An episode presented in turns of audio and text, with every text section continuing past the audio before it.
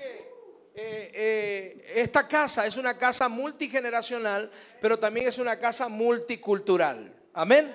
La Ciudad de México es una ciudad plataforma para muchas cosas, no solo para esta nación, sino para todo el continente.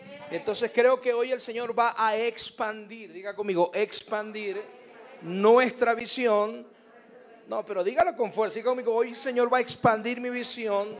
Diga, hoy voy a salir de aquí expandido voy a salir de aquí con una idea divina. ¿Cuántos creen eso? Voy a salir de aquí con una idea divina para mi casa, para mis hijos, para mi familia, para mi economía, para la iglesia. Una idea divina te puede cambiar la vida. Y cuando hablo de una idea divina estoy hablando de una palabra. Entonces antes de sentarnos vamos a orar y vamos a, ponernos, como dicen ahí, las pilas para recibir lo que tenemos. Quisiera también saludar a nuestra iglesia, Casa de su Internacional. Hay algunos conectados por allí. Y nuestros hijos, Dana y Benjamín, que están ahí viéndonos. Un aplauso para ellos. Dana y Benjamín. Y Belkis, mi suegra, que bueno, el Señor fue el único milagro que no me hizo. No es cierto. Ese milagro sí me lo hizo porque, bueno, me dio una suegra buena. Soy el único mortal que tiene una suegra buena en la tierra. No es cierto, las suegras son una bendición. Vamos a orar. Padre, gracias por esta mañana tan preciosa, gracias por este tiempo que nos has regalado.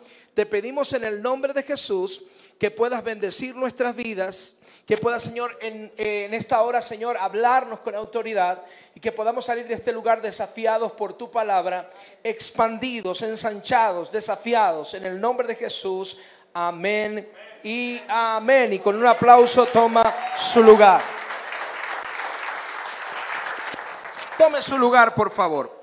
Quiero que vaya conmigo a las escrituras, para los que nos están mirando en las diferentes naciones también, en, el diferido de este video. Eh, ayer tuvimos realmente pastores Ahumada, pastor Germán y la pastora Clara, un día extraordinario. Los que estuvimos acá realmente vivimos un tiempo maravilloso donde vimos la instrucción del Padre y creo que algo que va a marcar esta casa en el próximo año, en la próxima década, será la instrucción divina. Diga conmigo, toda instrucción divina, fuerte, dígalo, toda instrucción divina trae milagros, porque quien camina en la instrucción camina en los milagros de papá. Entonces, hoy quiero hablarles un tema que he titulado, he titulado El poder de la visión del reino en las casas. Queremos hablar del poder de la visión del reino de Dios en las casas. Dice la escritura, si me permite leerlo, por favor, en el libro de Segunda de Samuel, capítulo 6, verso 11, dice la escritura en la nueva versión internacional, dice, fue así como el arca del Señor permaneció tres meses en la casa de Obed Edom, Geteo, y el Señor lo bendijo a él y toda su casa. Diga conmigo, lo bendijo a él. Más fuerte, diga conmigo, lo bendijo a él y a toda su casa. Vuelvo a decirlo, diga conmigo, lo bendijo a él y a toda su casa.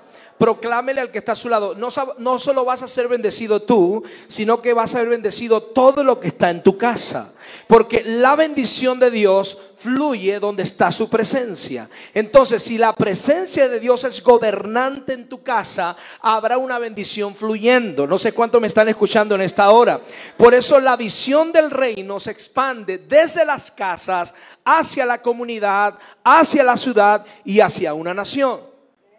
Me gusta porque este pasaje narra eh, tres acontecimientos básicos. Número uno, David intenta llevar el arca lugar donde él quería y sabía que debía estar presente. Pero en algún momento él sabe que no puede, por algunas circunstancias que se dan, y el arca tiene que reposar tres meses en la casa de Obededón. Pero ayer les contaba que antes de llegar a la casa de Obededón se detuvo, se había detenido el arca, había sido sacada de un lugar llamado la casa de Abinadad. Y en ese lugar estuvo 20 años. ¿Cuántos, ¿Cuánto estuvo allí el arca? 20 años. ¿Y qué pasó en la casa de Abinadab? Absolutamente nada. ¿Por qué? Porque nada pasa a menos que tú camines en una vida de honra. Diga conmigo, la honra, vuelvo a decirlo, la honra desata el favor de Dios en mi vida. Levante su mano derecha y dígalo más fuerte. Diga conmigo, la honra desata el favor de Dios en mi vida. Y favor y gracia te hacen avanzar de manera exponencial, de manera cuántica. ¿Sabe que es un salto cuántico? Algo sobrenatural que no puede ser medido por, la razón. Y hay gente que dice aquí, pastor, qué cosa extraña nos está hablando. Es pues la fe, la certeza de lo que se espera y la convicción de lo que no se ve. Entonces, cuando usted camina en honra, usted comienza a vivir una vida cuántica. ¿Qué es una vida cuántica? Una vida de cosas que no puede explicar, pero que se le van a manifestar en el ahora de Dios. ¿Hay alguien aquí que pueda celebrar eso? Diga conmigo, hay cosas que se me van a manifestar en el ahora de Dios. Vuelvo a decirlo, diga conmigo, hay cosas que se me van a manifestar en el ahora de Dios.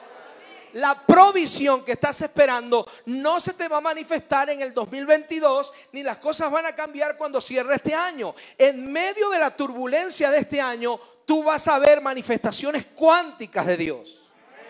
No sé cuántos lo pueden recibir. Algún, óigame, algunos dicen, pastor, pero usted no sabe la deuda que yo tengo. No sabe cómo yo estoy más quebrado que... ¿Verdad? Tengo no solo una pierna, sino las dos piernas y las patas rotas. Yo no arranco ni como los bochitos, ni que me empujen. Pero cuando Dios toca tu vida, el milagro a veces viene progresivamente, pero los milagros cuánticos son esos milagros que a tocar el manto de Jesús, poder sentí que salió de mí. Aquella mujer dijo, poder sentí que salió de mí. Diga conmigo, yo quiero milagros cuánticos. Diga, y no me importa si alguien no lo entiende. Pero son milagros inexplicables, sobrenaturales, son milagros que no pueden explicarse con la razón, usted no sabe cómo va a ocurrir, pero de esa manera viven los hijos de Dios. Lo sobrenatural es natural para nosotros. ¿Cuántos aplauden al Rey de Gloria?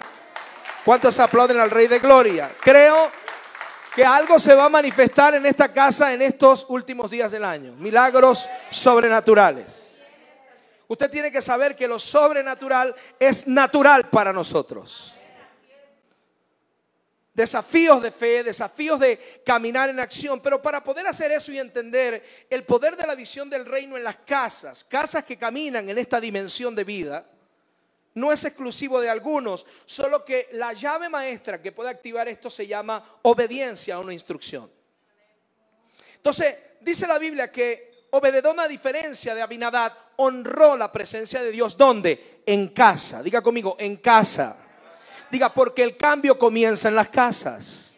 En eh, lo primero que quiero que sepas es que el paradigma que ha gobernado a la iglesia por mucho tiempo ha sido un paradigma templocéntrico. Y el paradigma templocéntrico genera una dinámica de congregantes ovejas que solo, ¿cómo se llama lo que hacen las ovejas? ¿El sonido? Braman. ¿O cómo?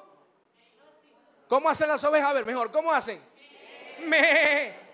Entonces diga conmigo, las iglesias con una visión templocéntrica, no cristocéntrica y no corporativa, tienen iglesias de ovejas que, que solo hacen pastor, óreme.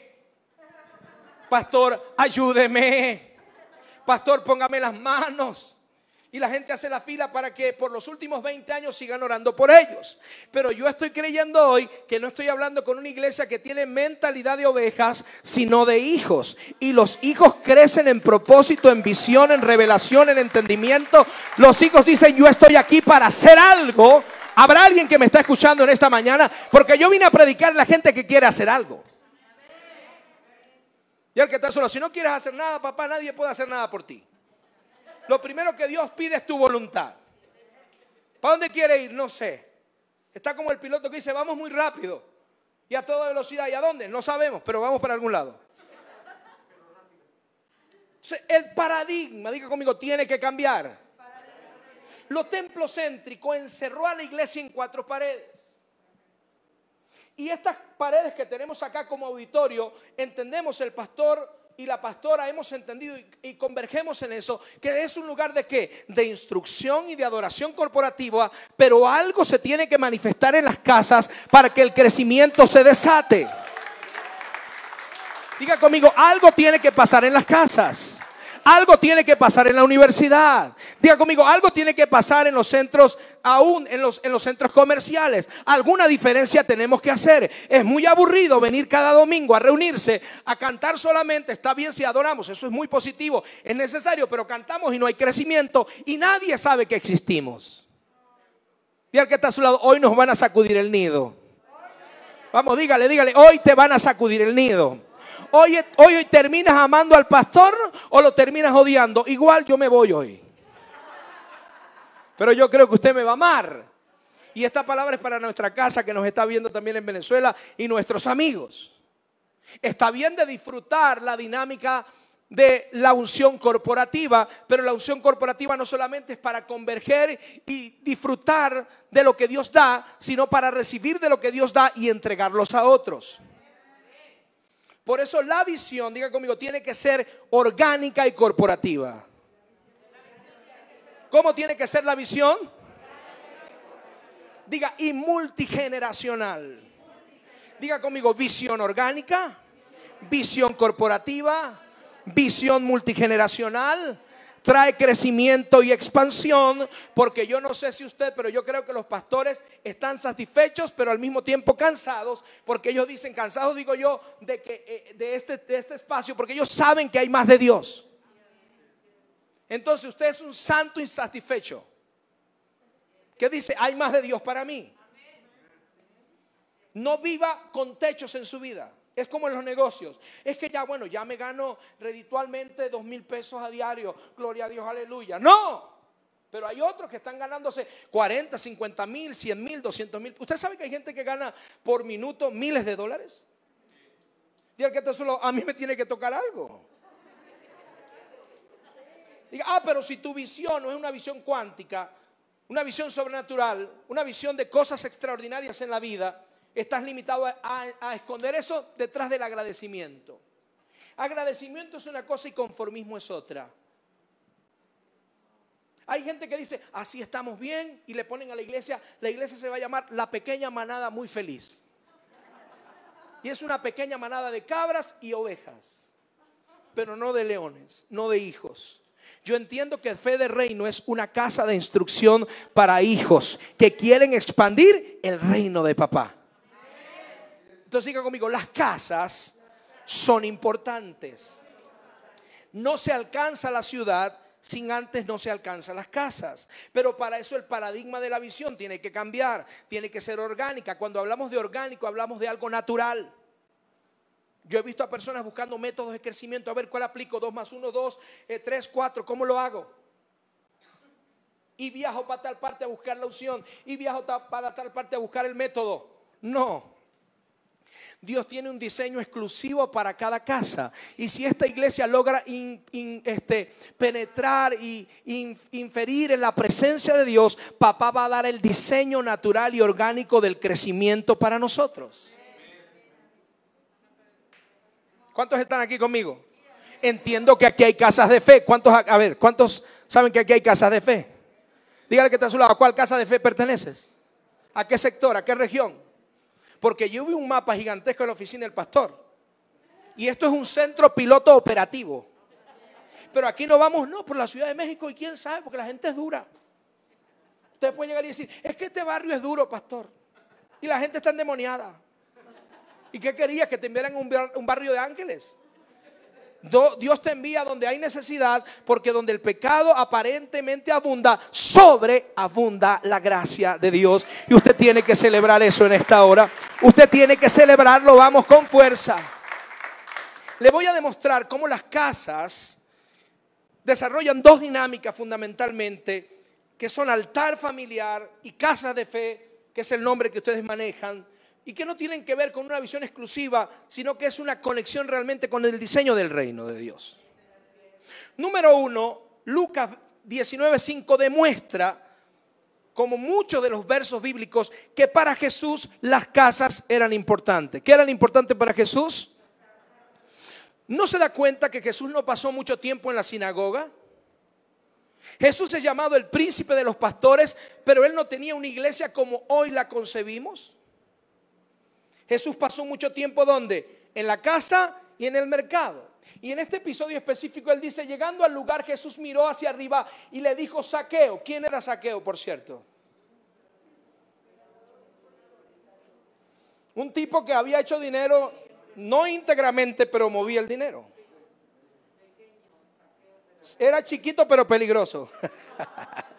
¿Por qué? Porque saqueo, ¿verdad? Chiquito pero peligroso. Pequeñito, chaparrito. Y Jesús no dijo, ay, este bueno, este como es un empresario, es un vivaracho, pero es un empresario que ha hecho riquezas injustas.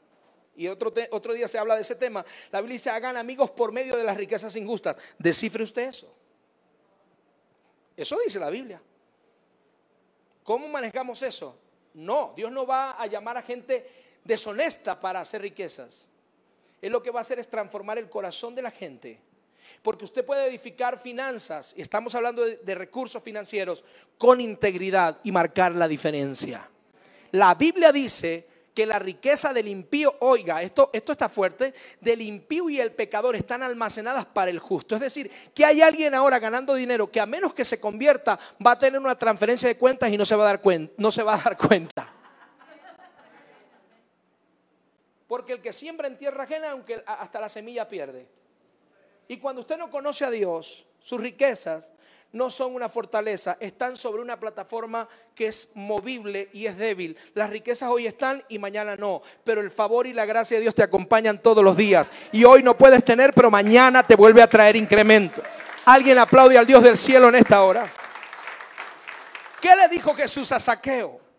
Le dijo, baja enseguida, tengo que quedarme donde?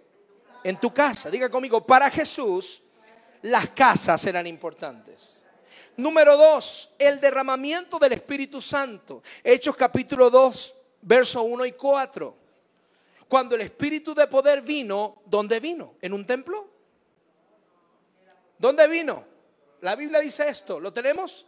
Hechos capítulo 2, verso 1 y 4. ¿Ok? Dice la Biblia que el Espíritu Santo vino sobre el aposento alto que era una casa. ¿Sí lo tenemos? Ok. Ok, cuando llegó el día de Pentecostés, estaban todos juntos y unánimes. ¿Dónde? Siguiente lámina. Y de repente vino del cielo un estruendo como de un viento recio que soplaba, el cual llenó ¿qué? ¿Qué llenó? A ver, a ver, dígamelo, predíqueme. ¿Qué llenó? ¿Qué llenó? ¿Qué va a ser lleno este año? ¿Qué va a ser lleno este año? Eso, ¿qué va a ser lleno este año? Mi casa va a estar llena. No de desgracia, de miseria, de muerte, de problemas, de que avanza, de que bueno, de que el COVID. Claro que hemos vivido momentos difíciles, pero donde abunda la oscuridad, la luz se va a imponer. Eso es lo que yo estoy creyendo. Donde la muerte se hace presente, la vida se hace presente para rebatirla. La casa fue llena.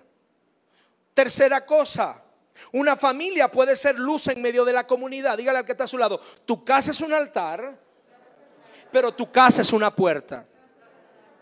Dígalo de nuevo, dígale, tu casa es un altar, pero tu casa es una puerta.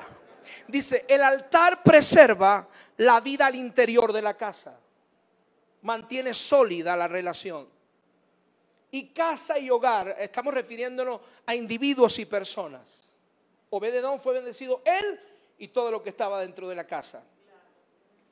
Ahora, altar, diga conmigo, el altar preserva el interior de la casa, porque mantiene la llama encendida. Y donde la llama está encendida, la revelación está fluyendo, la sabiduría y el consejo de Dios está fluyendo. El altar es íntimo, el altar es para los hijos, el altar es para los esposos, el altar es para los que comparten un mismo lugar. Pero la casa también es una puerta cuando se convierte en una casa de fe, porque la casa se convierte en puertas de salvación para un sector. La gente que necesitamos no va a venir a la iglesia, va a llegar primero a tu casa. Diga conmigo, va a llegar primero a mi casa. Diga, va a llegar primero a mi casa. El panadero, el tendero, el de la farmacia, el mecánico, el joven ateo, el incrédulo, el drogadicto, tal vez la persona que está de la mala vida, el empresario, aunque no se lo diga, ellos están esperando que una casa de paz, que una casa de fe abra sus puertas porque hay hambre y necesidad de Dios en ellos. Jesús no mintió cuando dijo, la cosecha es mucha. Diga conmigo fuerte eso, la cosecha es abundante. Dígale que está a su lado, vamos a sacar ese concepto de que, hermano, no hay gente, esta ciudad está perdida. Es que aquí hay mucha desgracia. ¿Verdad? Exacto.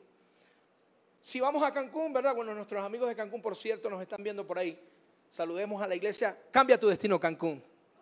Ese es un pequeño, ¿cómo se llama? Eh, ah, un pequeño break para decir, bendecimos a Cambia su destino, Cancún. ¿Cuántos aplauden a esta iglesia que está allá en Cancún?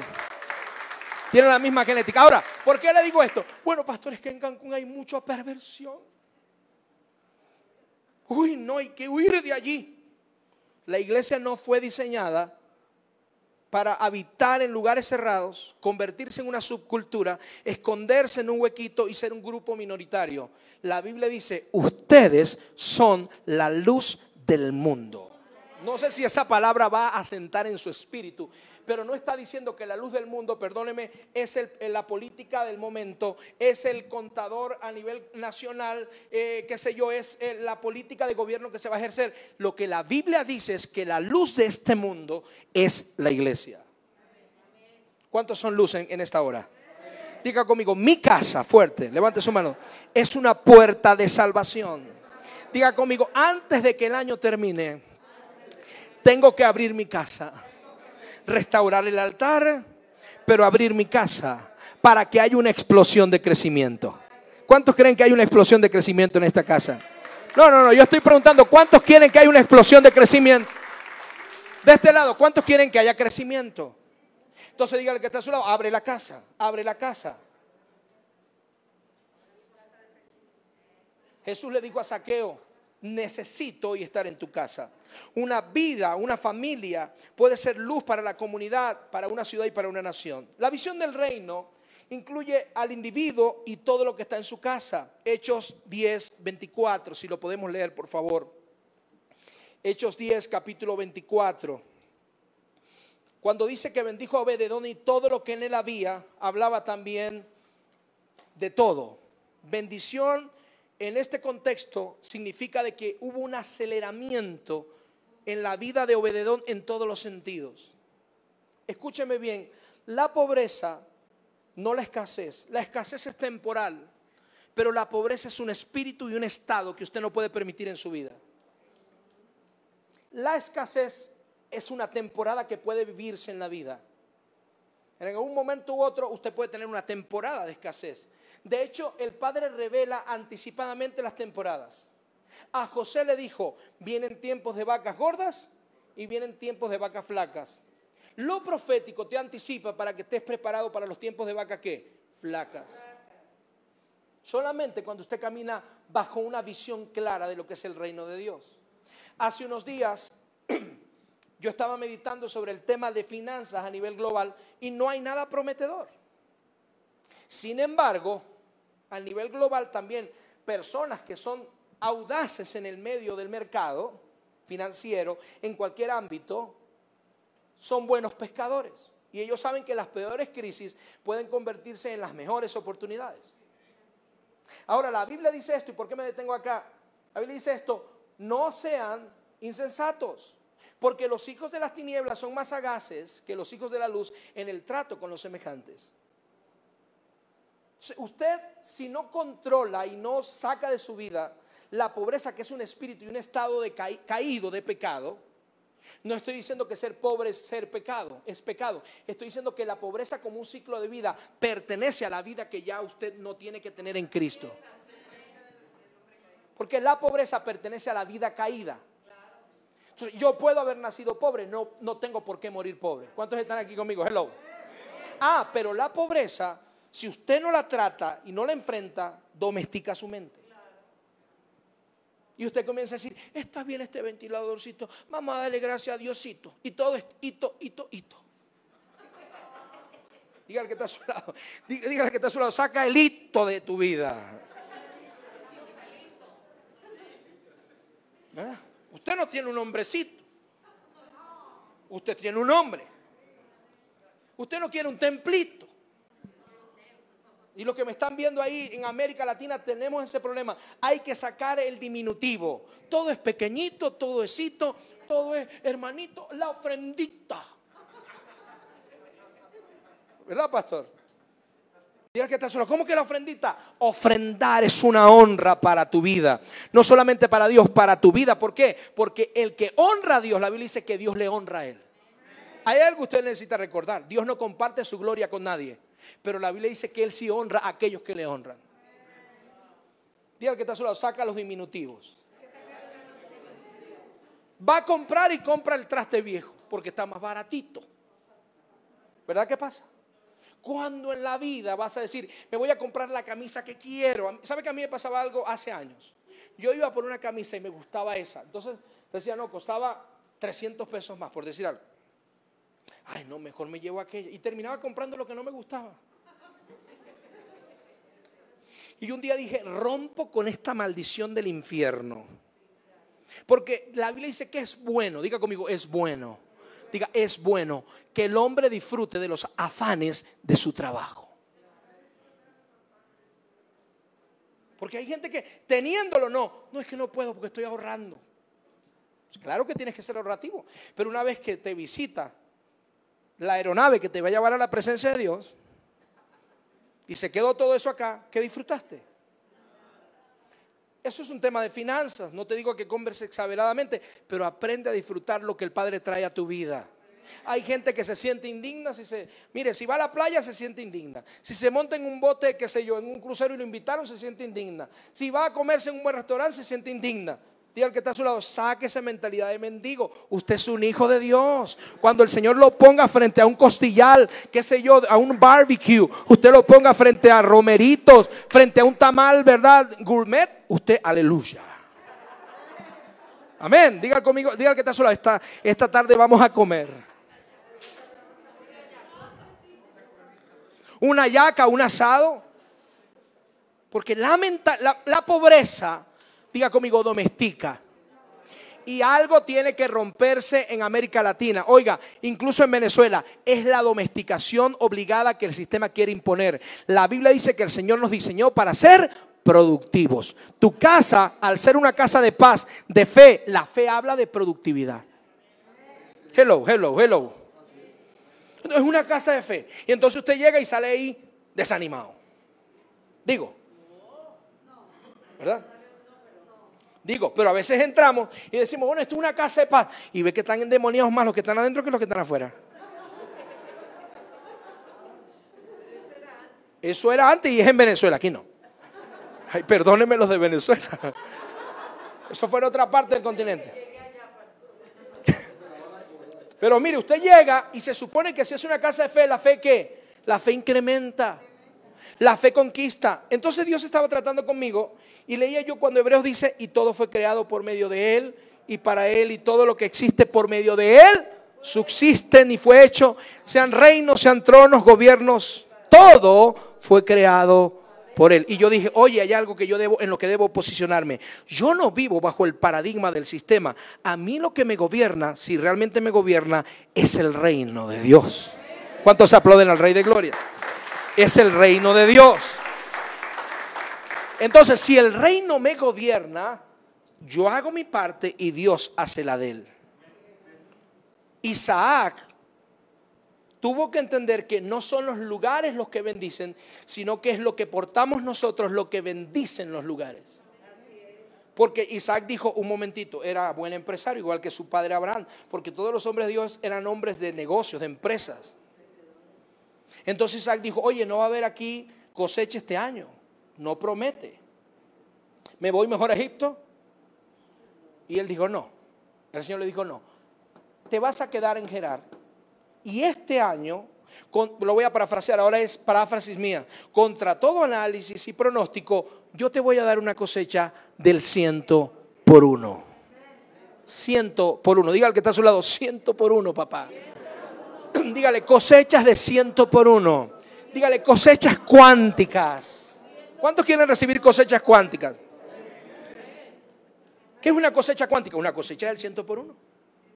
Porque usted invierte y generalmente espera tener redituable un 40, un 50%, si es un buen negocio y si no es usurero. Pero no es que usted va a ser usurero, es que Dios te va a recompensar más allá de la capacidad que tienes para recibir. Por eso yo al final quiero regalarle una palabra que Dios nos entregó a nosotros, una palabra, y se la quiero dejar a usted como casa. Las casas no están limitadas, las casas son el lugar de multiplicación. La vida de los creyentes de la iglesia del primer siglo, su adoración, su crecimiento, su comunión, se desarrollaba en dos lugares. Iban al templo, en, aquel, en, aquel, en aquellos días los judíos iban al templo para ofrecer sacrificios, pero regresaban a las casas a compartir el pan. Diga conmigo, generosidad. Dígalo fuerte, generosidad trae expansión y trae incremento. Dígale que está a su lado, generosidad trae crecimiento y trae expansión. Dígale, ¿quieres ver crecimiento y expansión? Comienza a ser generoso. Hay gente, y voy a pisar algunos callos aquí, que va al súper y la persona que le ayuda a cargar las bolsas para, de, de, su despensa para meterlas al carro ni volteó a darle las gracias y mucho menos a dejarle algunos pesos. Tienes que cambiar eso.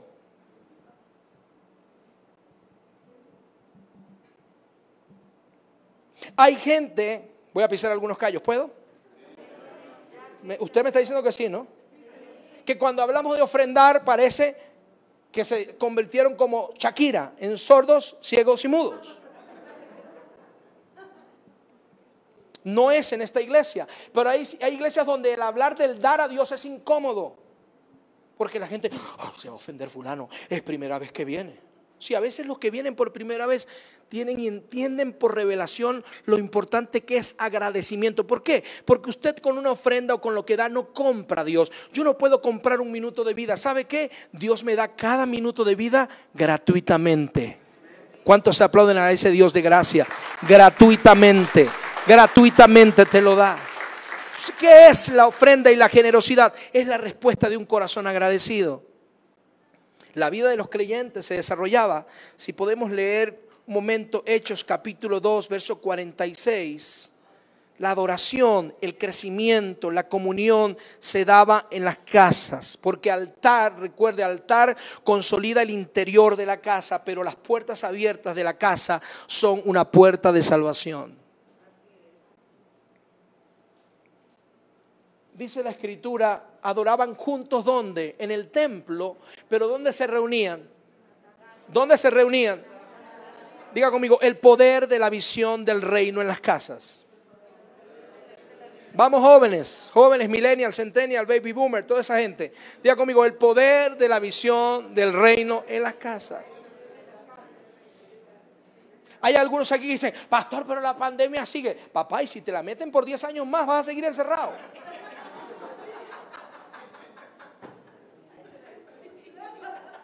Crea que, yo me encerré el primer año, pero ya después uno dice, oye papá, tenemos que enfrentar esto como haya que enfrentarlo.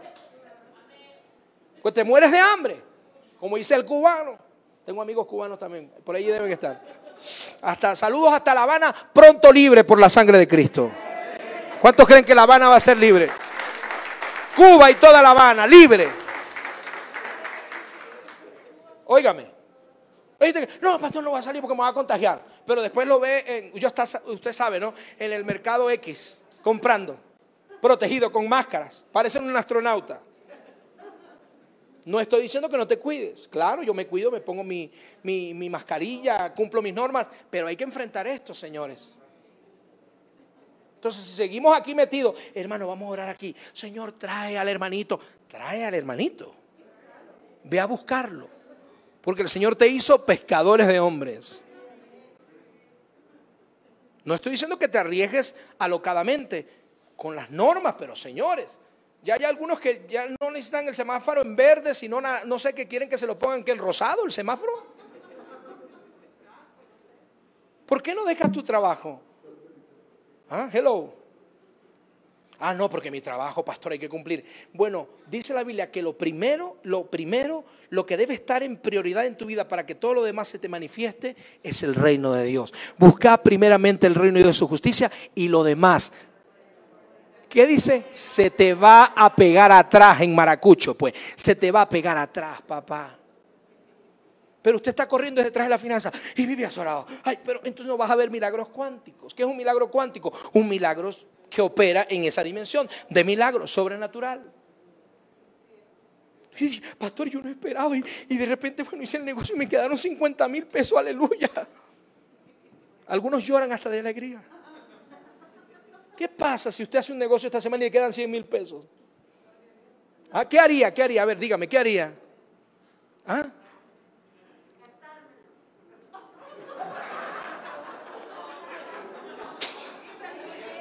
Después damos otra clase de, inversión y negocio.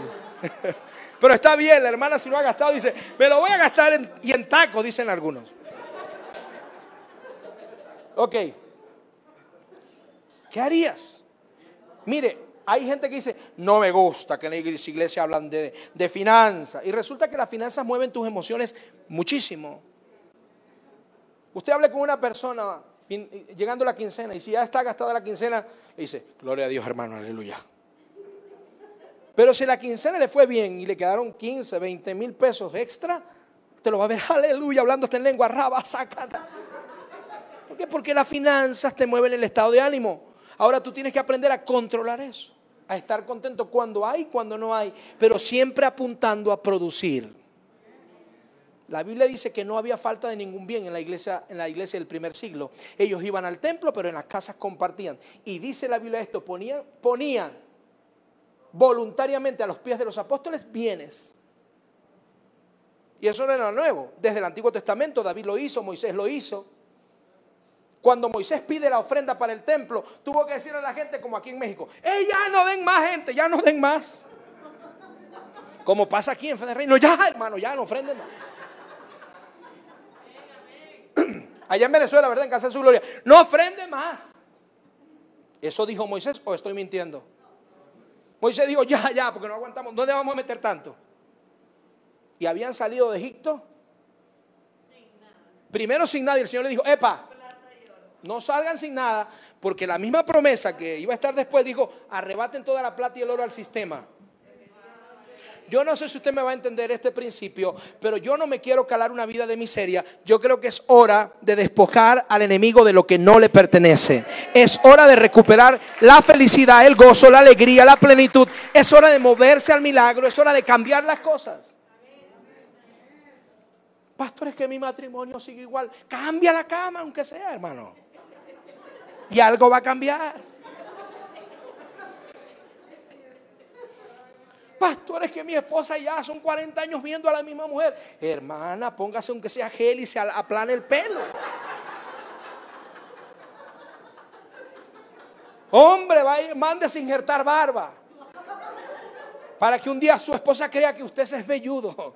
Bueno, después la esposa tiene que decir, epa, no, tú eres lampiño, así te amé y así te amaré. Pero es en serio, haga cambios estructurales en su vida. Haga cambios. Mire, algo que me gustó mucho de unos amigos en Cancún es que ellos tienen un espacio más o menos como este. Y ellos todos los domingos es diferente. Claro, ellos por la cuestión de que no tienen tarimas, no tienen, no tienen este, eh, no tienen, eh, eh, ahorita esto está hermosísimo así, pero lo de ellos es diferente. Están ahí temporalmente. Entonces ellos ponen el altar allá, después lo ponen aquí. Yo dije, está bien, para que la gente no se sature, ¿verdad? Porque es bien aburrida la religión, pero el reino es dinámico, es proactivo, te mantiene en movimiento, te hace crecer, te hace caminar en alegría. Usted no llega a la iglesia y está, hermano, ¿cómo está? Sino que dice, vengo gozoso, vengo con alegría, vengo bien. Y algunos dirán, seguramente ayer hubo noche de unción y poder. Y eso está bien para los casados. ¿Cuántos están casados aquí? Diga conmigo, esta semana va a ser noches de unción y poder. Aleluya. Amén. ¿Cuántos dicen amén a eso? Aleluya. Tiene que haber, esa, eso trae felicidad, ¿sabe? Ese no es el tema, pero eso trae felicidad. No me venga a engañar, amigas y hermanos, no es que eh, eso es pecado. No, si usted está casado, disfrute del matrimonio, del hogar, porque eso es parte de la vida. Y aparte de eso que las tortillas van a quedar calientitas. Así que cumpla bien. Saulo sabía Saulo, antes de ser Pablo, era un destructor de la iglesia. ¿Me está oyendo? Voy a terminar. Saulo sabía dónde atacar. Antes de ser el, apóstol, Saulo era un destructor de la iglesia. Él sabía dónde atacar. ¿Sabe dónde atacó? En las casas. De ahí lo sacaba. La guerra en este tiempo no está afuera.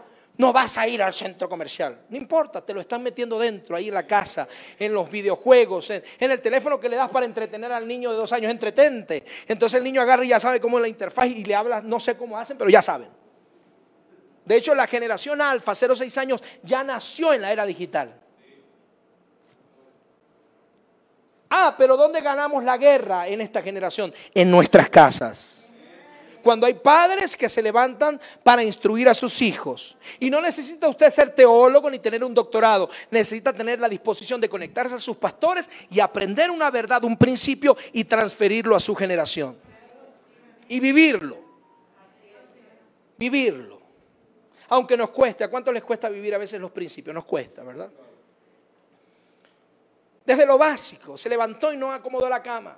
Aleluya. Entonces le dice al hijo, tienes que ser ordenado. Y le digo, pero si tú pareces una gallina, papá. ¿Sabes? ¿La cama te queda? ¿Verdad? No. Las casas eran el blanco de ataque en los días de, de Pablo, de Saulo. Dice Hechos capítulo 8, verso 3. Escuche esto. Hechos capítulo 8, verso 3. Dice de la manera siguiente. Y Saulo, que todavía no era Pablo el apóstol, era un perseguidor. En ese momento tenía una mentalidad cerrada, ortodoxa. Dice, él iba por todas partes con la intención de qué? De acabar con la iglesia. ¿Y cómo acababa con la iglesia? Entrando a las casas y los arrastraba tanto a hombres como mujeres y los metía en la cárcel. Él dijo, la iglesia está fortalecida porque las casas están fortalecidas. ¿Cómo es iglesia fuerte? Iglesia fuerte no es números solamente. ¿Sabe que un gran problema que tenemos en América Latina es una cantidad de iglesias masificadas pero domesticadas por el sistema? Estaba leyendo al doctor Motesi su aporte acá y precisamente comienza mencionando eso. Dice, ¿qué pasa en América Latina? Si tenemos masas de iglesias, pero están domesticadas por gobiernos y sistemas políticos que los oprimen. No es coherente lo que la iglesia profesa y lo que los creyentes creen con las acciones que tienen al momento de elegir. ¿Por qué? Porque no solo es masificación, es fructificación, te reprendo. No es solo maxificación, es fructificación. Diga conmigo, no es solo masificación, es fructificación. A mí no me, a mí no me dice nada una iglesia llena de gente perdóneme, que es ignorante de, la verdad de la escritura y de la visión del Padre. Pero a mí me dice mucho una iglesia multiplicada, pero que se ha fructificado en ellos la simiente del reino. Aplauda al Señor. Vamos a aplaudir al Señor. Dice la escritura que lo sacaba. Eh, el siguiente punto, en las casas se desata el poder de la oración corporativa. Diga conmigo, oración corporativa. Hechos 12:12. 12. ¿Qué dice? Mire. Algunos dicen, pastor, a mí me sirve orar en casa, yo allá oro tranquilito. Hay algo muy diferente cuando se ora corporativamente. Lo vamos a leer en la escritura. Dice la escritura, cuando cayó en cuenta de esto, fue a casa de María. ¿A dónde? A una casa. ¿Y qué sucedió? y qué dice mm, la madre de Juan, apodado Marcos, donde muchas personas estaban reunidas que orando. Y luego dice el texto que aquel lugar que se sacudió. No, lloro, lloro aparte, por eso es que está tan frío. Porque un carbón aislado se apaga. Y el que está solo del congregarse es importante, papá. Diga conmigo, la comunidad de fe y las casas. Ese espíritu dominguero hay que sacarlo. Tiene que haber un espíritu que corporativo, disposición para servir. Mire, yo he conocido gente que, hay gente que dice, pastor, no tengo tiempo. Sí, yo he conocido gente que son empresarios, son padres, crían, nacen y tienen tiempo para Dios. Porque el que dice que no tiene tiempo es el que más tiempo tiene de ocio.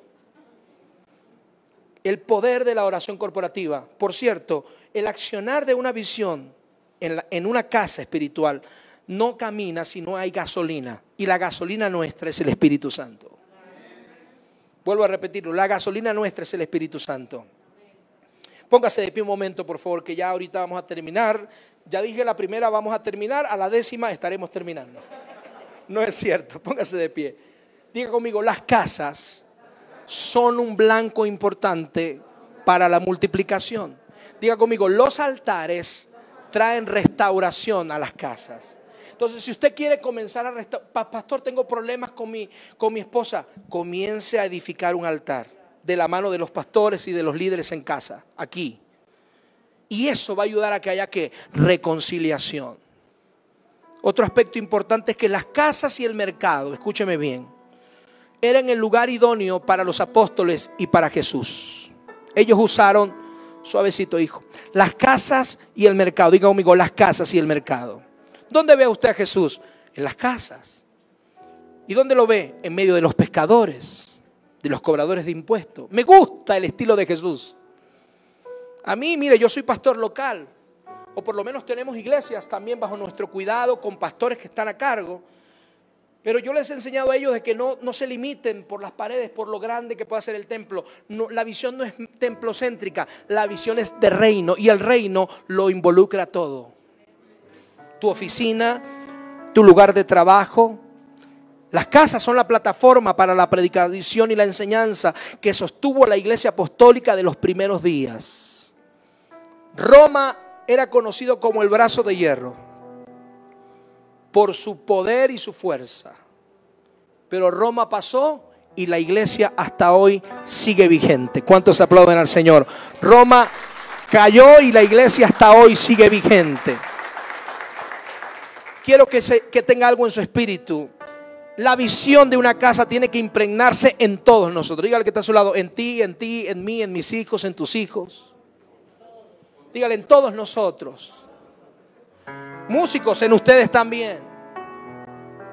No sé si lo han hecho, de repente sí, pero vamos, adoración pública. Que nuestro canto se oiga en medio de la comunidad. Que hagamos algo diferente y loco para Dios. Porque los milagros cuánticos, ¿a quién se le manifiestan? A la gente que está loca para el mundo. Pero el poder y la potencia del reino se le manifiesta a esos. Si usted, si no, dígame usted, pastores. Y hermanos, si no es loco decirle a Pedro, ve al mar y agarra un pez y ahí va a estar un billete de 100 dólares. Un dragma. Estoy haciendo una ilustración, pero le dice literalmente, ahí va a haber una moneda, un dragma. Póngalo en nuestros días. Ahí va a haber un billete de 500 dólares. Y usted dice, ¿qué Jesús?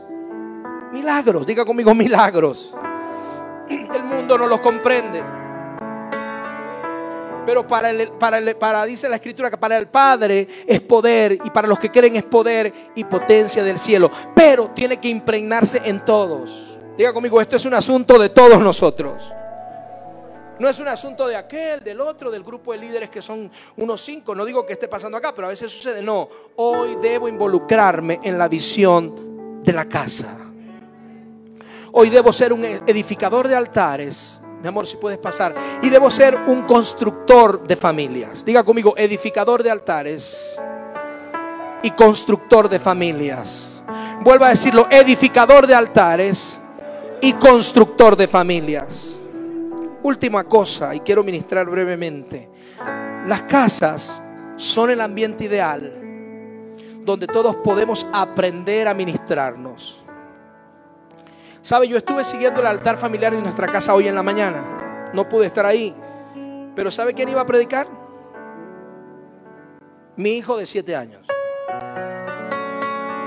Porque si no lo pones, Benjamín, si no lo enseñas, si tú esperas a que se gradúen de todas las escuelas teológicas, no lo van a hacer. Pero si desde pequeño se cumple la palabra que dice, instruye al niño desde pequeñito. Porque hijo de gato, caza ratón. Si usted le enseña a amar a Dios desde pequeñito, él no entiende bien y, primero te levanta la Biblia y te levanta el teléfono. Benjamín tiene una habilidad natural para la música, hay que, hay que este, eh, maximizarlo, pero él realmente saca melodías solos, o sea, tú le pones y él ah, la saca. ¿Qué quiero decir con esto? Que el niño aprende, sobre todo en esa edad, por el modelo.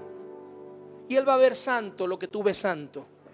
Pero si nunca vio al Dios de sus padres, si él nunca vio al, vio al Dios de sus padres, si él nunca ve a Dios manifestándose a través de ti, Si tú, aunque no quieras, tienes que agarrar al alma rebelde, usted sabe que el alma a veces no va a querer. El alma naque a veces va a querer es comida, dormir, intimidad con la pareja, más nada. Ir de compras. Pero si tú no agarras al alma y le dices, ¿sabes qué? Te sujetas. Y vamos a edificar un altar, aunque no lo sienta, porque adoración no tiene que ver con sentimientos. No importa lo que yo sienta, yo quiero honrar al Dios del cielo. Usted tiene que tomar una decisión hoy como familia. Levante sus manos y vamos a adorar un momento. Y decir en esta mañana, Padre, hoy queremos consagrar nuestra familia como un altar y como una puerta de salvación. Vamos. Levanten sus manos y vamos a adorar un momento. Vamos. Vamos a entrar en ese tiempo de intimidad con Él. Si nos estás viendo a través de las redes sociales, es el tiempo de decir, papá, aquí estamos. Aquí estamos. Ahí donde tú estás, puedes hacer de ese lugar un altar. Puedes hacer de ese lugar un lugar de vida. Puedes hacer de ese lugar un lugar donde la presencia de Dios fluya y se mueva.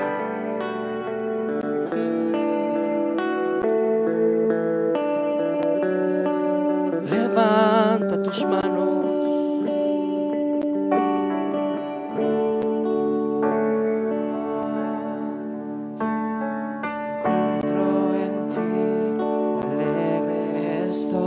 Levanta tus manos. temor lo limpiarás, Señor. Todo temor lo limpiarás. En tu presencia, Llena este lugar. mis ganancias no brillan más. Cada corona a ti la rendiré. A ti la rendiré. Presencia. Bramos, que cobre fuerza, que cobre fuerza este tiempo. Tiembla el cielo al ver tu grandeza. Levantando nuestras manos.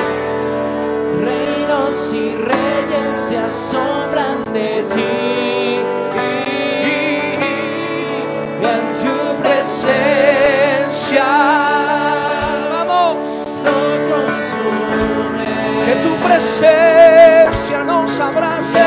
Tu presencia. Vamos. El cielo y la tierra no son. Vamos, hay restauración, hay vida. Tu presencia.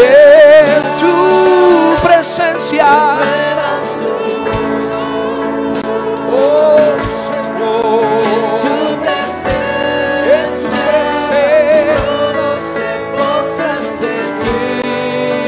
Es el Rey de gloria, the King of glory.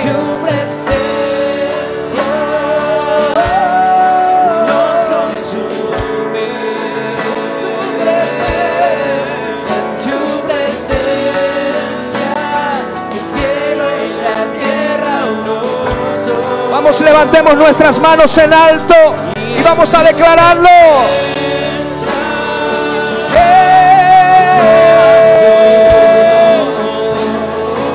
Necesito un encuentro. presencia todos se postran ante ti. Todo se postra, todo se postra.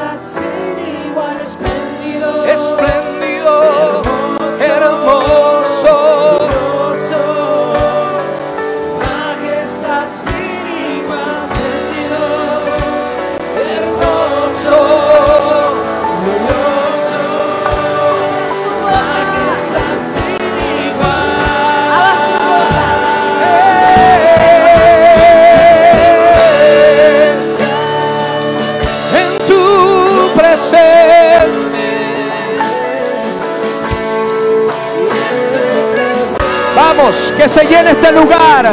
Que se llene este lugar. Levanta tus manos. La Biblia dice que Él te rodea con cánticos de liberación. La Biblia dice que Él te rodea con cánticos de libertad.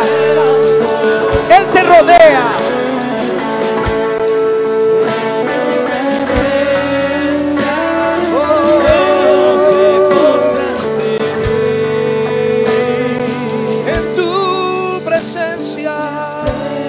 Vamos a decirlo suavemente en tu presencia. Que la gente que nos está mirando pueda saber que la presencia de Dios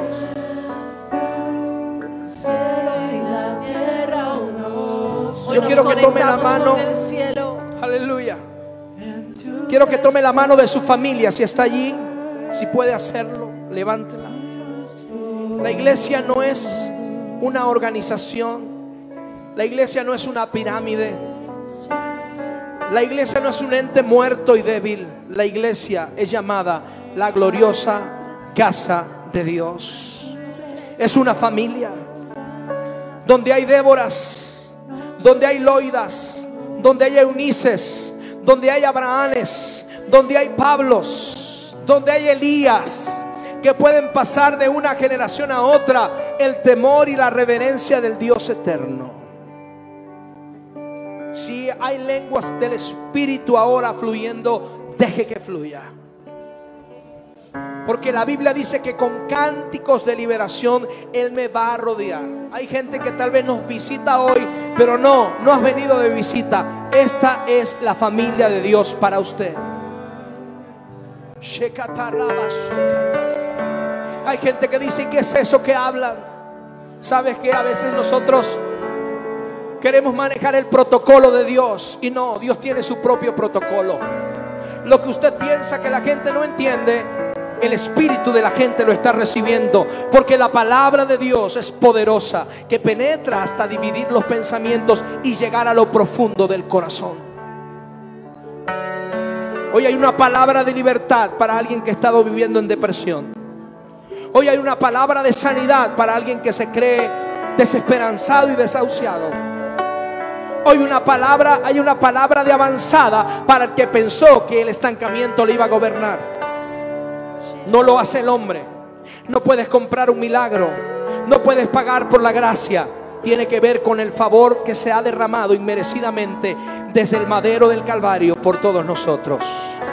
Por eso adoramos, por eso levantamos nuestras manos, por eso decimos, es tu presencia. Reyes y reinos se postran ante ti.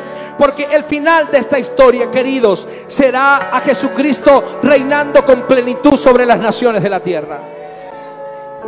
Adoramos a un Dios que está vivo.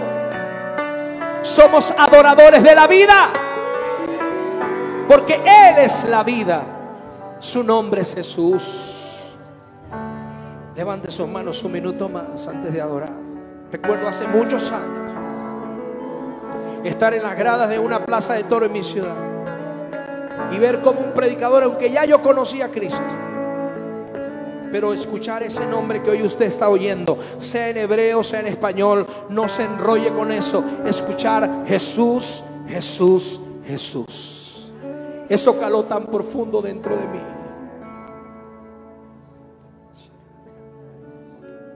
Había miles de gente. Ya yo conocía a Jesús.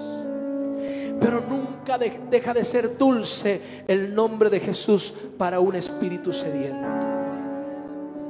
Nunca de- deja de ser una fuente de agua viva el nombre de Jesús.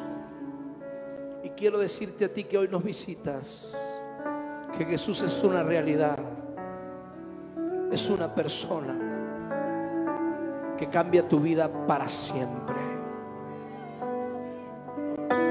Recuerdo que a los 11 años, después de aquella experiencia, yo decidí consagrar mi vida para servir a Dios. Yo puedo hacer muchas cosas. Puedo hacer empresa o puedo tener eh, hacer música o lo que usted quiera, pero yo entendí algo. Yo y mis generaciones fuimos diseñados para servir a Dios. Eso hoy lo puedes determinar tú. En tu presencia nos consume.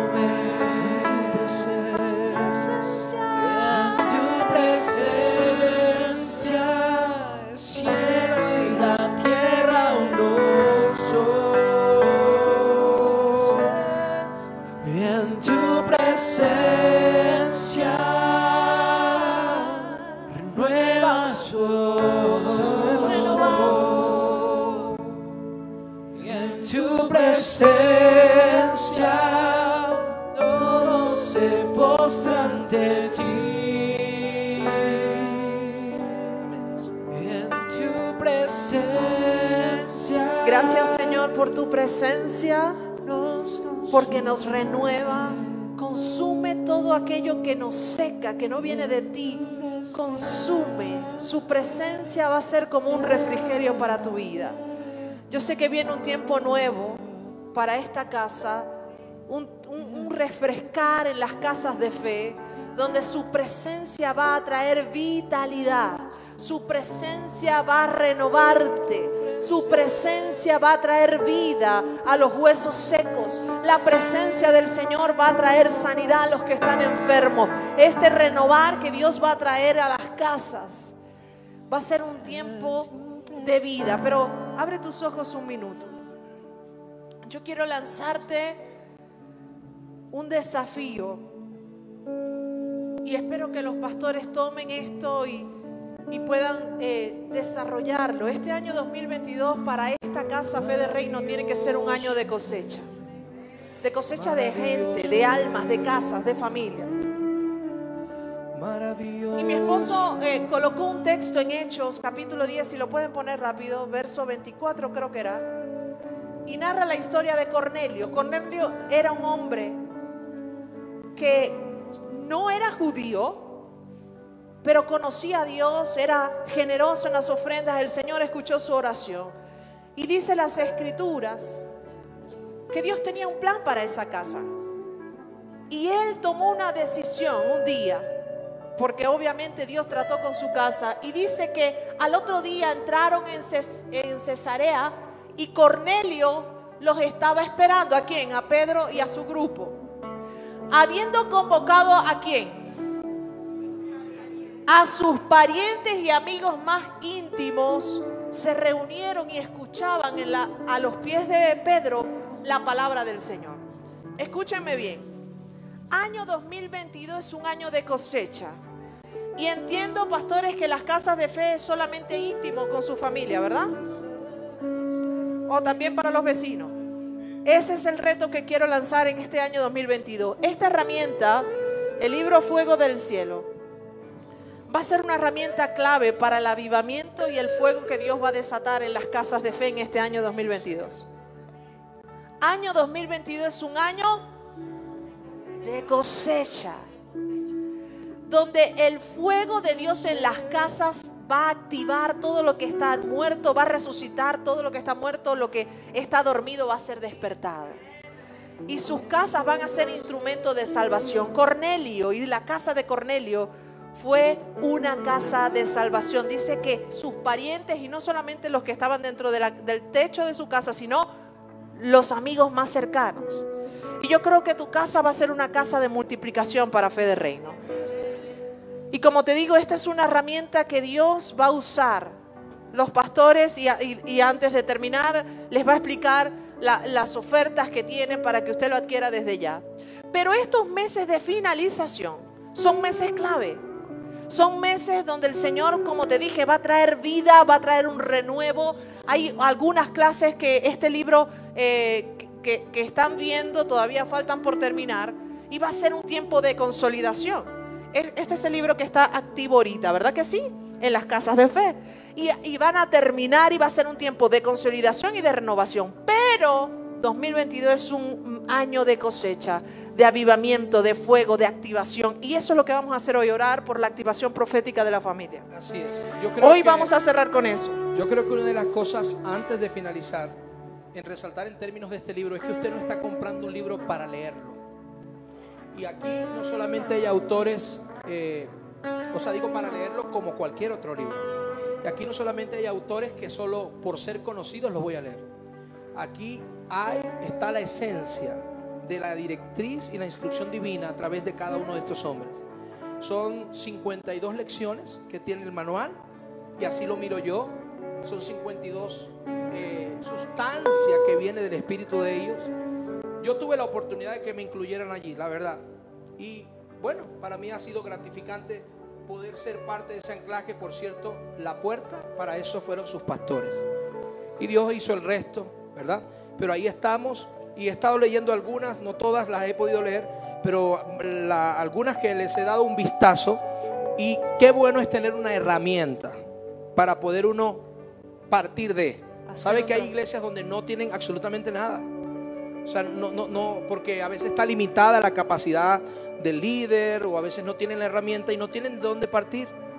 Y hoy usted tiene una herramienta. Entonces tenemos que aprender a ver esto como una inversión en el reino de Dios, porque esto hace que la maquinaria del reino siga funcionando, pero también una inversión primero a nuestras propias vidas y a nuestras casas. De verdad, solo con leer, por ejemplo, la del doctor Motesi, la de los pastores, leer unas que otras, hay sustancia. Entonces, véalo como una inversión, sea hoy sea esta semana, haga el trabajo para adquirirlo. Sea anticipado, porque el año 2022 va a ser un año Lo otro es que de poder. Eh, ellos eh, van a dar como obsequio este manual.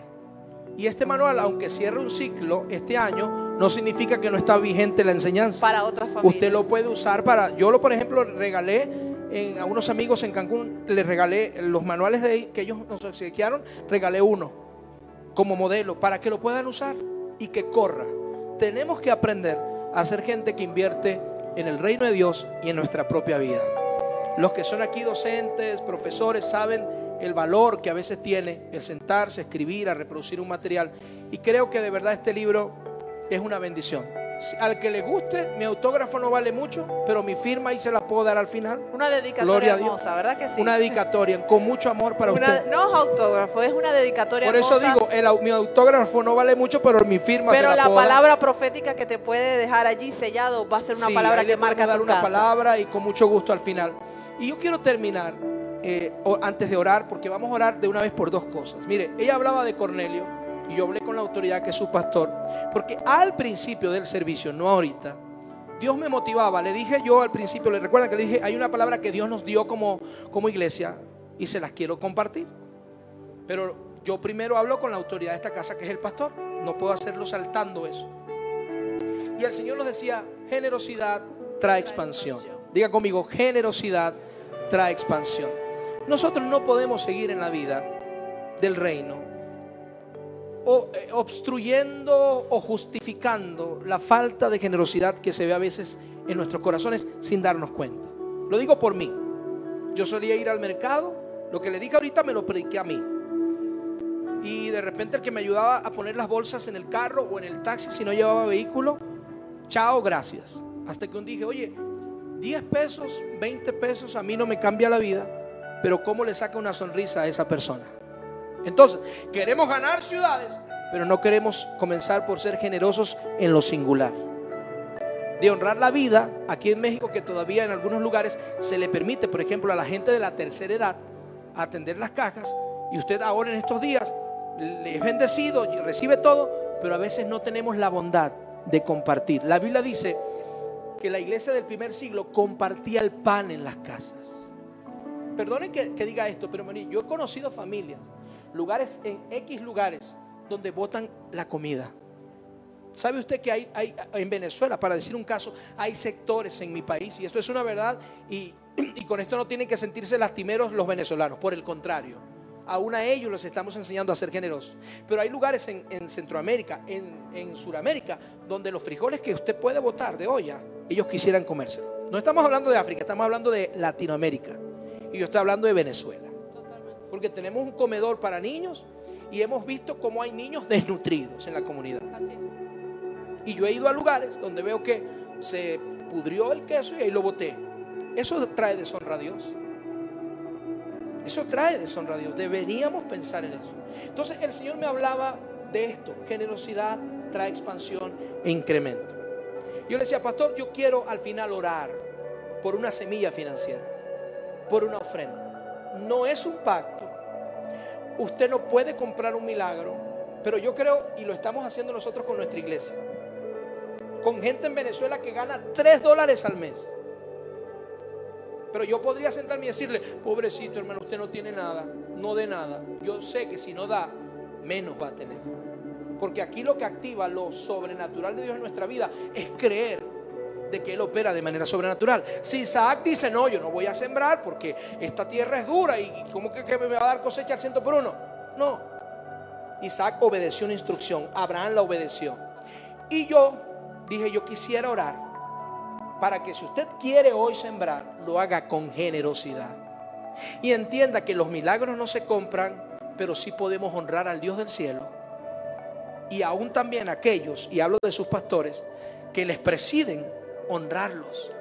Porque hay gente, y esto es parte también de mi trabajo quizás en las iglesias donde visito, en algún lugar, pues, a veces el pastor se siente abrumado.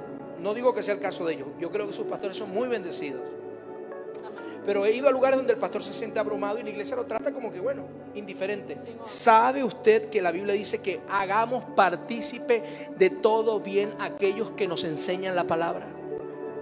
No solo al predicador invitado que vino y se fue, a los que están aquí con ustedes. Así es, amén. Yo por eso quise orar al final. Yo dije, yo voy a orar. Porque aquellos que quieran dar una semilla financiera, X, usted ponga lo que quiera yo no, yo, no, yo no tengo que ver con sus cuentas ni nada de eso. Yo lo estoy haciendo por el principio. La Biblia dice esto y oramos. Dad y se os dará. Medida buena, apretada y remecida dará en nuestro regazo. El mayor problema que existe en los hogares, aparte de la comunicación, ¿sabe cuál es? Finanzas. El problema que va a enfrentar el mundo en los próximos días, ¿sabe cuál va a ser? Economía. Pero yo entendí que si yo consagro como familia, consagro, no el domingo aquí lo saco y se me ocurre dar cualquier cosa, consagro, separo para Dios, para su obra y honro a Dios, algo va a pasar en mi vida que va a marcar la diferencia. ¿Cuántos aplauden al Señor si lo cree? Algo va a pasar. Entonces, vamos a orar no sé si los hermanos van a poner la cesta, yo voy a orar y entrego el lugar, va a orar mi esposa, por una semilla, por una ofrenda voluntaria, diga conmigo, voluntaria. No. ¿Tú quieres decir algo? ¿No? O sea, solamente quiero decirles algo. Este, lo que mi esposa acaba de decir es importante, ofrendas voluntarias. Bíblicamente existe este patrón, ofrendas voluntarias, no pactos. Pero quiero decirles algo, el pastor saltó una palabra en medio de la prédica y hablaba de milagros cuánticos. Yo sé que hay gente acá que necesita un milagro cuántico en el nivel de la finanza. Sé que necesita un milagro cuántico, digo sobrenatural, como, como Jesús hacía con los, con, con los discípulos, dijo, vayan a pescar. Ya hemos pescado toda la noche. Usted me puede decir, ya hemos trabajado mucho, pastora. Tenemos todos estos meses del año 2021 trabajando y no ha sido muy bueno este año. Usted me puede decir lo mismo que Pedro quizás le dijo a Jesús, ya hemos pescado toda la noche. Pero Jesús le dio una palabra y le dijo, ve y boga mar adentro. Así es. Y, sobrenaturalmente hubo un milagro cuántico allí. Yo creo que la gente que va a traer semilla a, esta casa Fe de Reino va a ser gente que van a ver antes de que cierre el año, van a ver milagros cuánticos en esa área financiera. Yo lo Vamos creo. a orar por Yo eso. lo creo. Y por la activación, el Señor me decía esto, activación profética de las familias. Año 2022 va a ser un año de cosecha y ustedes tienen que estar habilitados para eso, espiritualmente Miren. hablando. Y vamos a orar para que la unción de Dios venga sobre las Amén. casas, sobre ustedes, para que estén habilitados por el Espíritu Santo para poder ganar esta ciudad para Cristo. ¿Cuántos Miren. dicen amén? Yo les quiero decir algo y mi esposa es testigo, ella puede dar testimonio porque lo vivió conmigo. En la comunidad donde tenemos el comedor, casi todos los años siempre damos juguetes.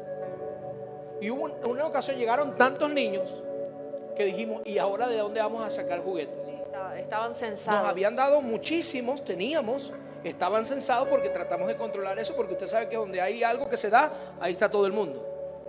Porque la- Latinoamérica tiene una mentalidad que tiene que quebrar, que es la de subsidio. Donde todo se regala, ahí está. No está mal que te den, Pero qué bueno es cuando tú aprendes a dar, a dar. La Biblia no dice que Dios ama al pedidor alegre. La Biblia dice Dios ama al dador alegre. Y mejor es dar. Pero mire lo que pasó. ¿Qué sucedió en las bolsas? Literalmente, yo, ese fue el último año de- antes de venirnos acá a México. Estaban las bolsas y yo cuando vi las filas y sabía que habían niños que no estaban censados, yo me preocupé demasiado porque un niño sin juguete es como que un llanto seguro.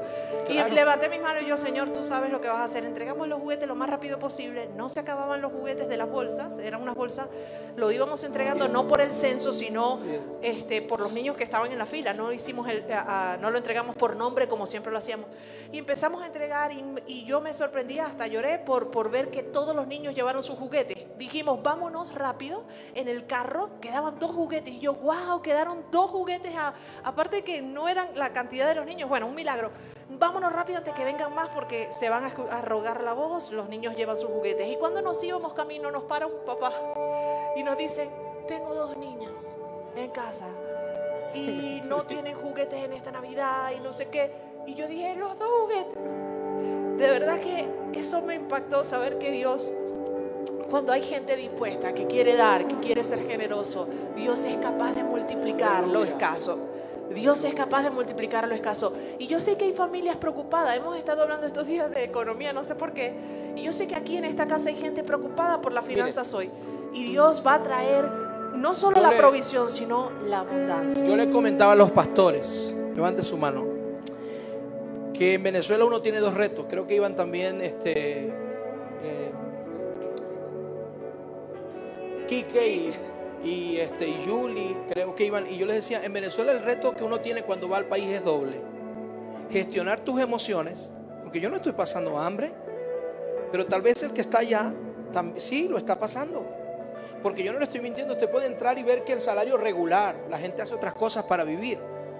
Pero regular son 3 dólares, es decir, menos de 80 pesos al mes. Una economía pulverizada. Entonces usted puede llegar con un espíritu de decirle a la gente, ¿saben qué? Esto está quemado. Esto se está hundiendo. O tienes que llevar con fe, que es sustancia, que se puede impartir al corazón de ellos y que ellos puedan creer. Cuando yo pienso en eso, pienso en Jesús. Está la multitud así y oramos. ¿Hay hambre que tenía la multitud? Lo más seguro, algunos dicen es que no tenían tiempo por ir a Jesús. Posiblemente había mucha gente desempleada que no tenía. Y Jesús le dice a los discípulos, denle de comer. Al primero que le dice es Andrés. Y Andrés le dice, Señor, necesitaríamos meses para poderles dar de comer. Pero no, ese día iba a haber un milagro cuántico. Felipe se acerca y dice, bueno Señor, encontré a alguien. ¿A quién encontró? A un niño que tiene unos pocos panes y pececillos. Y Jesús dice, dice la Biblia que hizo esto. Lo consagró. Dio gracias. Y le dijo, no se puso a pensar como Pedro, como, como Andrés y como Felipe, porque la mente natural no puede entender las cosas divinas, pero el Espíritu sí. ¿Y qué hizo Jesús? Al dar gracias, los dio. Y dice la Biblia esto, sobraron 12 cestas llenas. Amén. Ese es el Jesús que yo creo. Eso es lo que yo creo que va a pasar en la, en la alacena y en la mesa de tu casa este año. Eso es lo que creo que va a pasar en la alacena y en mi mesa este año. Va a haber milagros cuánticos en nuestra vida. Amén. ¿Saben qué ando yo ahorita diciéndole a nuestra gente en Venezuela? Vamos a techar y vamos a hermosear. Y, y algunos dicen, pastor, pero aquí la gente no da ni medio dólar, algunos no tienen para comer. No me importa, pero van a sobrar 12 cestas y van a sobrar llenas este año. Amén. Y no solamente es para mí, es para ti, es para cualquier hijo de Dios que se atreve a creer. Amén. Entonces vamos a orar por dos cosas. Por la consagración profética de las familias. Creo que la familia hoy se abren como, se establecen como un altar, pero se abren como una puerta de salvación. Pero también hoy las familias se mueven en generosidad. Señores, practíquelo desde hoy. Salga y cuando vea a alguien, mire, no, no voltee la cara. Ve a alguien tirado en el piso, ay, siempre hay pedidores. Dele algo. Las escrituras dicen y que su generosidad Sea sea, conocida. conocida. a todos. Yo creo que eso es una de las marcas de los hijos de Dios de este tiempo. En tiempos hostiles hay una iglesia que sabe ser Amén. generosa. Vamos a Yo orar. antes de orar, vamos a orar y luego antes de ofrendar, vamos a adorar un minuto con la misma canción. Y después usted viene a ofrendar y le damos lugar al pastor y él cierra este tiempo que han sido excelentes anfitriones y nos han brindado la confianza de estar aquí. Yo pido igual disculpas y a veces yo tengo mi estilo de predicar, ¿verdad? Si a usted lo ofendió, perdóneme porque no le queda de otra. Son 70 veces 7. Entonces, entonces, les amamos mucho y vamos, Y vamos a, orar a orar. y luego oramos por las ofrendas también. Levanta Padre, su manito, Padre, yo te doy gracias porque tú estás en medio de dos o tres reunidos. Gracias. Aquí habemos una iglesia, un cuerpo contentos de saber que tus oídos están atentos a las oraciones de tus hijos. Tenemos la plena confianza y seguridad de que tú nos estás oyendo ahora mismo. Yo te pido, Señor, que lo que has soltado en esta mañana, la palabra que has dicho, tenga su cumplimiento. Que año 2022 para Fe de Reino sea un año de cosechas abundantes. Que Señor, que ellos sean aquellos que trastornan Ciudad de México. Señor, declaramos, Señor, una activación profética. Levanten sus manos. Padre, yo te pido que tú unjas las manos para la batalla. Unge las manos, Señor, de cada uno de ellos. Dale de nuevo en su boca para predicar tu palabra. Dale sabiduría para enseñar a las multitudes, Señor. Úsalos como instrumento en tus manos, porque este es el tiempo no de púlpitos, sino que es el tiempo de las casas. No es el tiempo de púlpitos para predicar tu palabra, sino es el tiempo de penetrar el mercado. Yo te pido que tú los habilites en el nombre poderoso de Jesús. Vamos a levantar nuestras manos a adorar y ahí preparamos nuestra ofrenda en el corazón. Y luego de adorar, yo le voy a dar lugar al pastor y él los va a convocar acá. Vamos a levantar nuestras manos.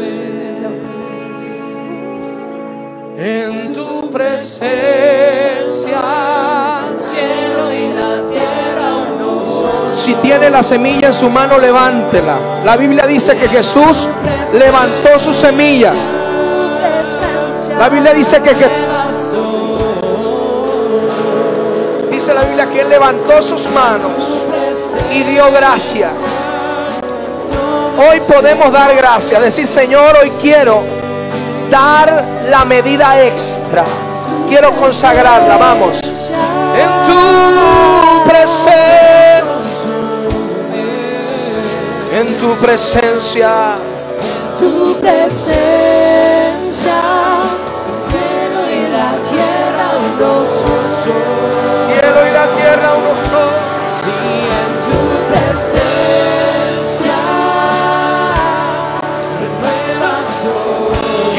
todo, llenas todo, Señor.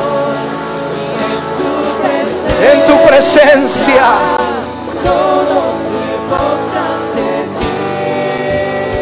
Ahora bajo esa atmósfera, usted vaya pasando y le damos lugar al pastor. Vaya pasando a depositar su ofrenda. Pastor, puede pasar. Y hágalo con gratitud. Hágalo con gozo. Hágalo con alegría.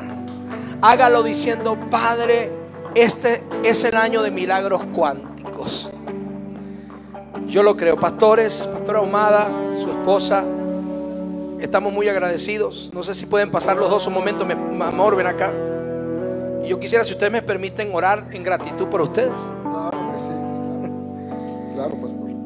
Pastor, le estoy pidiendo, ¿por qué no se levanta un momento más y extiende su mano hacia ellos? Miren, yo estoy seguro que los pastores Ahumada están provistos de todo bien. Siempre, porque Dios es bueno. Y aunque se lo haya enseñado ellos u otras personas, yo quiero recordarles una palabra. La Biblia dice, hagan partícipe de todo bien aquellos que les enseñan, como a un padre. ¿Sabe cómo se llama eso? Honra. Cuando una iglesia comienza a caminar en honra, se desata una atmósfera hermosa de generosidad. La Biblia dice, no lo digo yo, que nuestra generosidad sea conocida de vez en cuando, sin que nadie se lo diga, sin que nadie diga, cuando Dios mueva su corazón, usted acérquese, bendígalos de cualquier forma. Una bendición puede ser desde una crepa hasta un café, hasta un helado, hasta un abrazo, hasta manifestarle, pastor, gracias. Una palabra de gratitud, eso es sembrar. No se lo quede de. ¿Cuántos aman a sus pastores? A ver, ¿cuántos aman a sus pastores? Ellos están aquí dando el todo por el todo. Yo quiero que oremos por ellos, amén. Y yo quiero que pase también aquí. Pasa tu hijo. Yo sé que estás tocando, pero no sé, siento la necesidad de orar por él. Porque Dios, Dios va a hacer algo muy especial con él a nivel de liderazgo del grupo. Yo no sé si es el líder o no. Pero Dios va a usarlo de una manera especial. Pero antes de usarlo, Él va a tener un trato muy profundo con Él.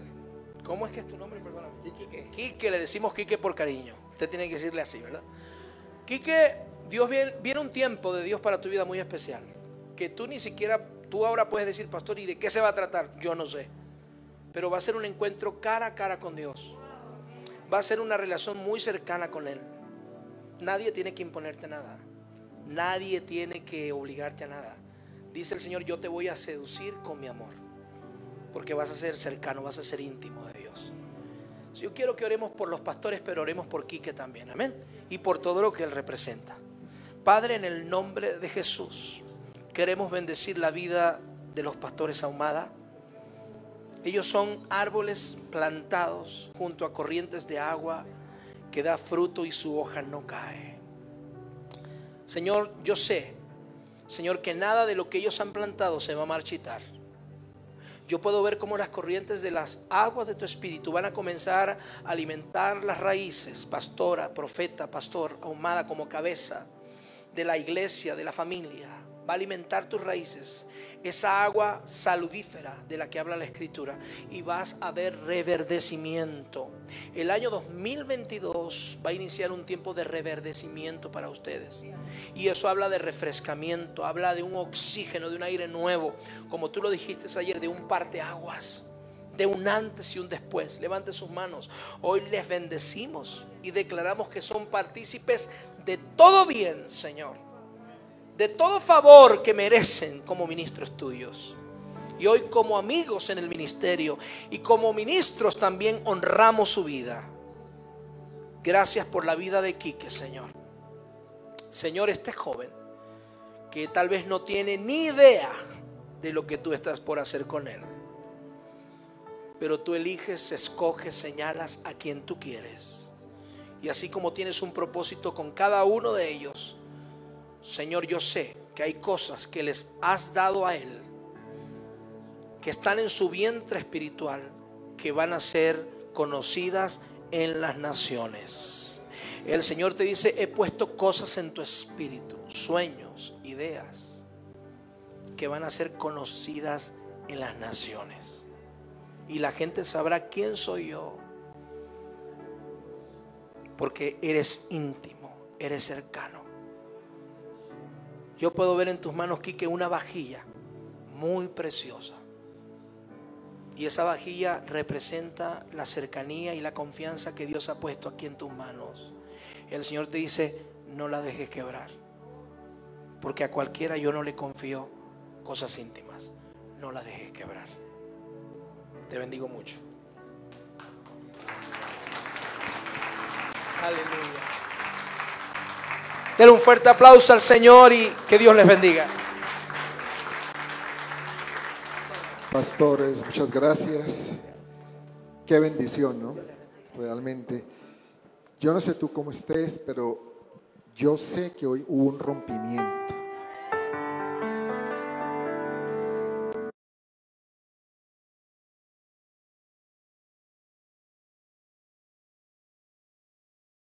que de pronto tú tengas, pero